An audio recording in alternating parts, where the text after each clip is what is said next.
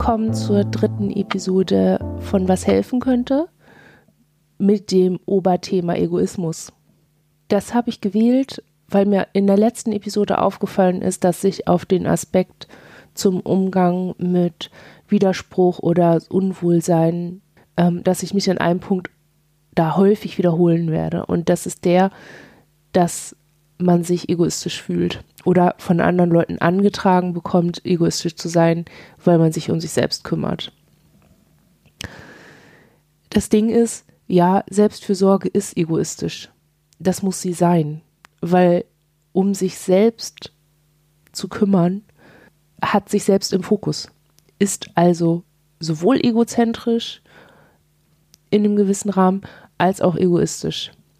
Und das liegt zum einen daran, dass man nur selbst so auf sich Einfluss nehmen kann, äh, wie man das tut. Also eine andere Person wird niemals so auf die gleiche Art Einfluss nehmen können, wie man das selber tut und selber kann. Und zum anderen geht es da um den eigenen Vorteil, nämlich den, sich besser zu fühlen als vorher. Egoismus ist nichts Schlimmes. Das Wort an sich hat noch keine Wertung. Die Wertung erhält sie im sozialen Kontext. Wenn zum Beispiel, und das ist etwas, was wir häufiger beobachtet haben, wenn Menschen, die vorher gar keine Grenzen gesetzt haben, dann in einer Klinik sind und das lernen und anfangen, sich um sich selbst zu kümmern und sich selbst, wenn nicht an erste Stelle, so doch auf die gleiche Ebene wie andere Menschen zu stellen, dass die, wenn die dann zurückkommen in ihren üblichen Alltag, in dem keine Veränderung passiert ist, als egoistisch wahrgenommen werden. Oder als Menschen eingeordnet werden, die sich plötzlich überhaupt nicht mehr um andere kümmern, sondern nur noch um sich selbst. Und dann ist das für dieses Umfeld natürlich keine angenehme Situation erstmal. Und deshalb wird Egoismus an der Stelle als negativ konnotierter Begriff verwendet. Also du bist egoistisch und das gefällt mir nicht. Was wir gelernt haben ist, dass wir in Bezug auf Dinge, die wir tun, damit es uns besser geht, gerade dann, wenn Symptome sehr akut sind, ist uns das in Erinnerung zu rufen, dass Egoismus an sich in der Situation nichts Schlimmes ist. Das ist was anderes, wenn ich mich klar zum Schaden von einer anderen Person für, meine, für mein eigenes Wohlbefinden entscheide. Also wenn ich etwas tue, das mir gut tut, aber einer anderen Person schadet. Auch das ist Egoismus, aber das ist, das ist etwas, was ich selber nicht in Ordnung finde und wo, wo wir auch was gegen machen würden. Ein bisschen durcheinander gewürfelt wird der Begriff des Egoismus mit dem Egozentrismus. Das ist so ein Verhalten, bei dem man sich selbst im Zentrum aller Dinge einordnet. Und das ist so was, was Menschen, die in bestimmten gewaltvollen Kontexten aufwachsen, kennen und auch übernehmen als Gedankengang, weil sie es brauchen, um die Gewalt einzuordnen. Also, wenn ein Kind immer wieder hört, ähm, du bist schuld, dass ich dich geschlagen habe, du hast das und das gemacht, dann nimmt es das als Vorlage für jede spätere Situation, um abschätzen zu können, was muss ich tun, damit XY nicht passiert was muss ich lassen, damit XY nicht passiert? Was muss ich machen? Welche Verantwortung muss ich tragen? Welche Dinge muss ich manipulieren, damit hier nichts schief geht, damit ich überlebe? Diese Egozentrik ist an der Stelle überlebenswichtig und hat nichts damit zu tun, sich besser zu fühlen als andere oder irgendwas, sondern dient einzig dem Überleben. Es wird auch dann häufig so in so einem negativen sozialen Kontext als hier die will, die Person will alles kontrollieren. Die Person will alles bestimmen. Die will keine, keine Aufgaben teilen, sie will keine Verantwortung abgeben und gar nichts. Die will hier das Zentrum der Dinge sein. Und das deckt sich mit meiner Beobachtung und den Erfahrungen, die ich mit anderen komplex traumatisierten Leuten gemacht habe. Das ist ein traumabasierender Modus. Es gibt sehr viele Menschen, die sehr viele Dinge für andere Menschen tun, allerdings komplett auf ihre eigene Verantwortung hin. Also die geben nichts ab. Sie kontrollieren die komplette Umgebung. tragen die gesamte Sache, damit andere das gut haben können. Aber alle Verantwortung, alle Last, alle Organisation, alle Sorge und auch alle Fürsorge für diese anderen Menschen lasten dann auf diesen Personen, die da einfach sehr egozentrisch unterwegs sind. Also dieses Bild von egozentrischen Leuten, die nur sich gelten lassen, weil sie alles bestimmen, so als quasi auch Alleinherrscher über bestimmte Kontexte, das ist bei Menschen, die mit einer komplexen Traumatisierung leben, häufig nicht so. Das sind häufig, also ich kenne niemanden, bei dem das so ist, aber ich will nicht ausschließen, dass es bei manchen vielleicht doch zu so einer Gleichzeitigkeit kommt. Ähm, das sind in der Regel keine Menschen, die nur sich selbst wahrnehmen können und auch die Ansichten von anderen Menschen nicht gelten lassen können, sondern das sind Menschen, die ja auf verschlungenen Faden Angst bekommen um ihr Leben und es als besonders, ja, als gefährdend und als potenziell eben lebensbedrohlich einordnen, sobald sie nicht mehr alles im Blick haben. Der dritte Aspekt, der äh, sich da mit reinmischt, in so eine negativ konnotierte Du bist zu so egoistisch äh, Ansage ist häufig auch Du bist narzisstisch. Das wird so ein bisschen mit vermischt. Also diese Begriffe werden sowieso gerne auch synonym verwendet, obwohl sie jeweils was anderes bedeuten und auch andere Implikationen an die Umwelt haben. Um die Unterschiede so klar zu machen, habe ich das jetzt alles mal so in einzelne Sätze gefasst, worum es jeweils geht. Egoismus bedeutet, sich selbst an erster Stelle zu sehen, egal worum es geht. Egozentrik bedeutet, sich selbst im Zentrum aller Dinge zu sehen, egal wann und in welchem Kontext. Narzissmus bedeutet, sich selbst nur dann gut zu fühlen, wenn man im Zentrum der Bewunderung anderer Menschen steht. Also, man sieht, der Fokus und auch das Zentrum, in dem die Menschen jeweils sind, ist ein anderes. Egoismus ist häufig äh, manifestiert in egoistischem Verhalten. Zum Beispiel in so einer Situation wie im Flugzeug, dass man sich erst selbst eine Atemmaske aufsetzt und dann schaut, was die anderen machen. Bei Egozentrik geht es darum, so einen gewissen Bezug zu sich selbst herzustellen, von allem, was auf einen so einprasselt. Das bedeutet auch zu merken, man ist umgeben von bestimmten Dingen und bestimmten Kontexten und es gibt ähm, bestimmte Verantwortlichkeiten oder bestimmte Bezüge zu einem selbst, die man an sich selber misst und mit sich selbst in Verbindung bringt. Und bei Narzissmus ist das Zentrum die Reaktion von anderen Menschen auf einen selbst. Das heißt, da passiert eine soziale Interaktion und Narzissten profitieren aus genau einer Form der Interaktion, nämlich der Bewunderung und fordern und produzieren entsprechend auch immer nur diese soziale Interaktion oder überwiegend diese soziale Interaktion. Jetzt ist es im, in Bezug auf Selbstfürsorge so, dass sie, wie gesagt, nur egoistisch sein kann. Sie kann an manchen Stellen auch nur egozentrisch sein. Denn es geht um einen selbst, man muss schauen, ähm, in welcher Umgebung bin ich jetzt gerade und was bedeutet die für mich, was macht meine Umgebung gerade mit mir, wie reagiere ich auf bestimmte Dinge und was kann ich machen, um das zu verändern. Und es ist völlig klar, dass man nur selbst das machen kann. Also ich kann von niemand anderem erwarten, dass er mir den Puls runter macht, wenn ich gerade eine Angstattacke habe. Das kann ich nur selber tun. Ich kann andere Menschen darum bitten, mich dabei zu unterstützen.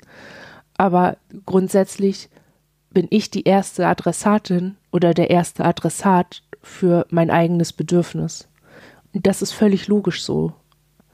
Das hat nichts damit zu tun, dass man allein und verlassen ist, dass sich niemand sonst um einen kümmert, sondern da geht es um bestimmte, da geht es um Machbarkeit. Wenn ich vor einer anderen Person sitze und sie hat Angst und die Person bittet mich, ihr zu helfen, dann kann ich sie fragen, was sie braucht. Was kann, was braucht sie, um sich sicherer zu fühlen? Was kann sie brauchen, um ihre Angst besser zu regulieren? Aber die Antwort darauf, das, was sie braucht, die kann die Person mir nur dann geben, wenn sie weiß, was hilft. Und das bedeutet dann entsprechend, dass selbst wenn eine Person mich um etwas bittet, diese Person vorher die absolut egoistische und egozentrische Aufgabe bewältigt haben muss, sich mit sich selber auseinanderzusetzen und rauszufinden, was hilft.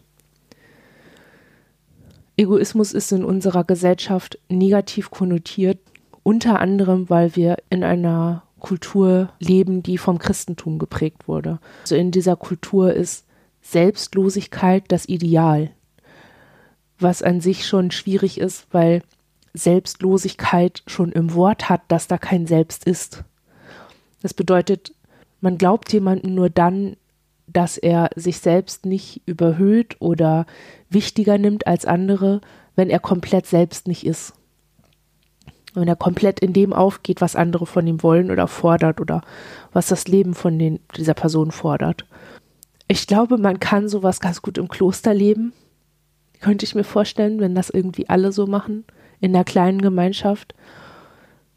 Vielleicht, aber in der Realität, die wir zum Beispiel leben, funktioniert das so überhaupt nicht.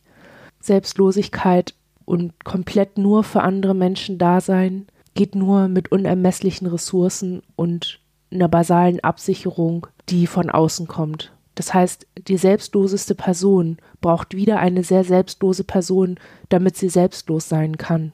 Und wir haben so eine selbstlose Person nicht in unserem Leben und ich hoffe, wir werden das auch nie haben, denn wir erleben sowas als nicht individuell, nicht greifbar und nicht dem gerecht werdend, wie Menschen sind. So, es entspricht nicht der Vielfalt, zu der Menschen im täglichen Miteinander fähig sind. Also ich gehe einfach nicht nur darin auf, für andere Menschen Dinge zu machen. Ich gehe auch darin auf, etwas für mich zu machen.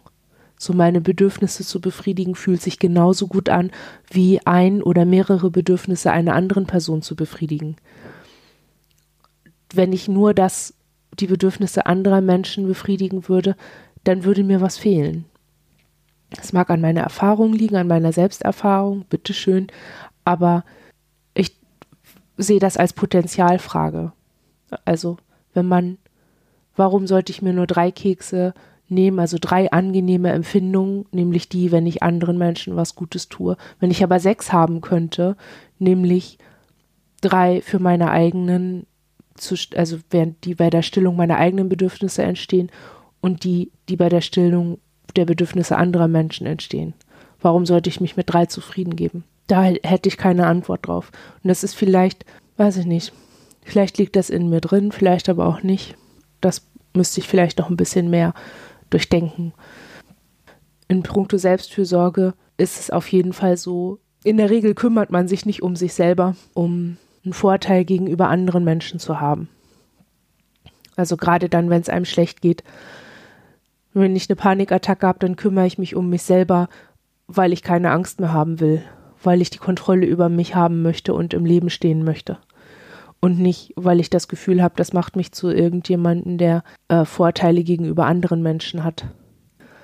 Ich glaube, diesen Komplex zu verstehen und zu verinnerlichen, ist enorm wichtig, um sich ähm, auf jede Art der Selbstfürsorge gut einzulassen. Ob das jetzt eine Atemübung ist oder ob das das Aufrechterhalten einer gewissen Alltagsstruktur ist oder das Verlassen von toxischen sozialen Bezügen. Ich glaube, dass man sich einfach immer klar machen muss, dass die eigene Grundversorgung herzustellen etwas Egoistisches ist, im wörtlichsten aller Sinne weil man sich eben um sich selbst kümmern muss und dass negativ konnotierter Egoismus etwas ist, was aus der Bewertung des Umfelds kommt.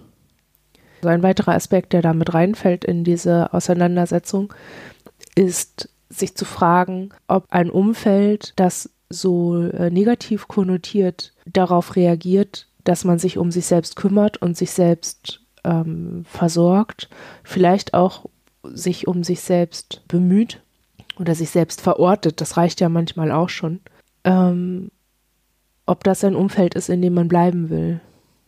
Oder eins ist, in dem man diese Selbstfürsorge, die man anstrebt, gut praktizieren kann. So nicht nur mal hier, mal da in der Spitze oder heimlich, sondern auch offen und so, wie es nötig ist, also den eigenen Bedarfen entsprechend man muss sich fragen, ob ein Umfeld das kritisiert, dass man sich selbst versorgt, ob das ein Interesse daran hat, dass man versorgt ist. Man muss sich fragen, ob, wenn Menschen das als narzisstisch einordnen, wenn man sagt, ich brauche bestimmte Dinge nicht mehr oder ich bin an einem anderen Punkt als andere Leute, ob die ein Interesse daran haben zu verstehen, wo man sich selber verortet. Man muss sich fragen, ob Menschen, die von einem verlangen, möglichst selbstlos zu sein, also auch möglichst wenig selbst zu sein, ob die ein Interesse an diesem Selbst haben, ob die das wertschätzen können, ob sie zugestehen können, dass man auch ein Selbst hat und dass man eigene Interessen hat. Und dann muss man entsprechende Entscheidungen treffen. Man muss sich fragen, ob Menschen, die bestimmtes Verhalten nicht als Selbstfürsorge lesen und verstehen können und vielleicht auch nicht als solches akzeptieren wollen, ob die wollen, dass es einem gut geht oder zumindest besser als in der Situation. Das sind schwierige Entscheidungen und natürlich geht es einem auch nicht immer gut dann. So, wenn man sich dafür entscheidet, bestimmte Kontakte nicht mehr zuzulassen oder ja, sich auch zu trennen aus Beziehungen, die so darauf aufbauen, dass man eben sehr selbstlos ist und sehr in den Bedürfnissen der anderen Person aufgeht. Natürlich geht es einem dann erstmal nicht gut. Man ist dann sehr traurig oder so. Es gibt ja ganz viele Gefühle, die mit so einem Bindungs- oder Beziehungsende einhergehen. Aber was für Selbstfürsorge un unerlässlich ist, ist eine Akzeptanz dessen, wie man selbst ist. Also, dass man das als Gesetz annimmt und damit arbeitet und damit umgeht im Alltag. Natürlich werden wir in den folgenden Episoden, in denen wir Übungen vorstellen, immer weiter sagen, sei egoistisch, wir werden immer wieder daran erinnern, dass es überlebenswichtig war, im Blick zu behalten, was ist hier los, was muss ich machen, damit Dinge nicht passieren und so weiter. Ich hoffe, ich konnte euch in dieser Episode ein bisschen Rückenwind dabei geben, die eigene Selbstfürsorge als den positiv egoistischen Akt zu sehen und zu etablieren, der er ist und das alles soweit verständlich war. In diesem Sinne, bis zum nächsten Mal.